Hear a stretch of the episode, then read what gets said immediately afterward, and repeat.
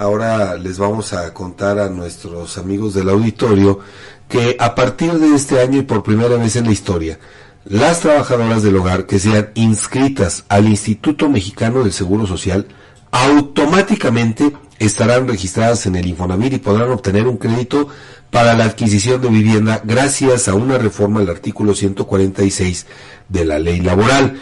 Hasta diciembre pasado, casi 62 mil trabajadoras del hogar habían sido registradas por sus empleadores.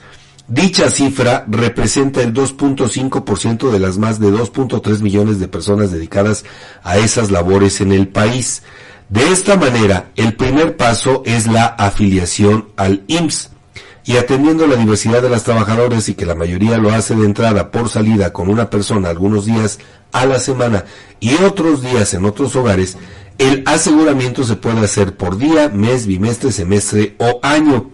Esta inscripción se realiza en la página de internet del instituto, en el micrositio para los trabajadores y trabajadoras del hogar o en las delegaciones del IMSS cercanas al domicilio de la persona empleadora.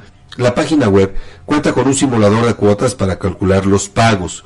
Una vez cumplida esta responsabilidad, de manera automática quedarán registradas ante el Infonavit.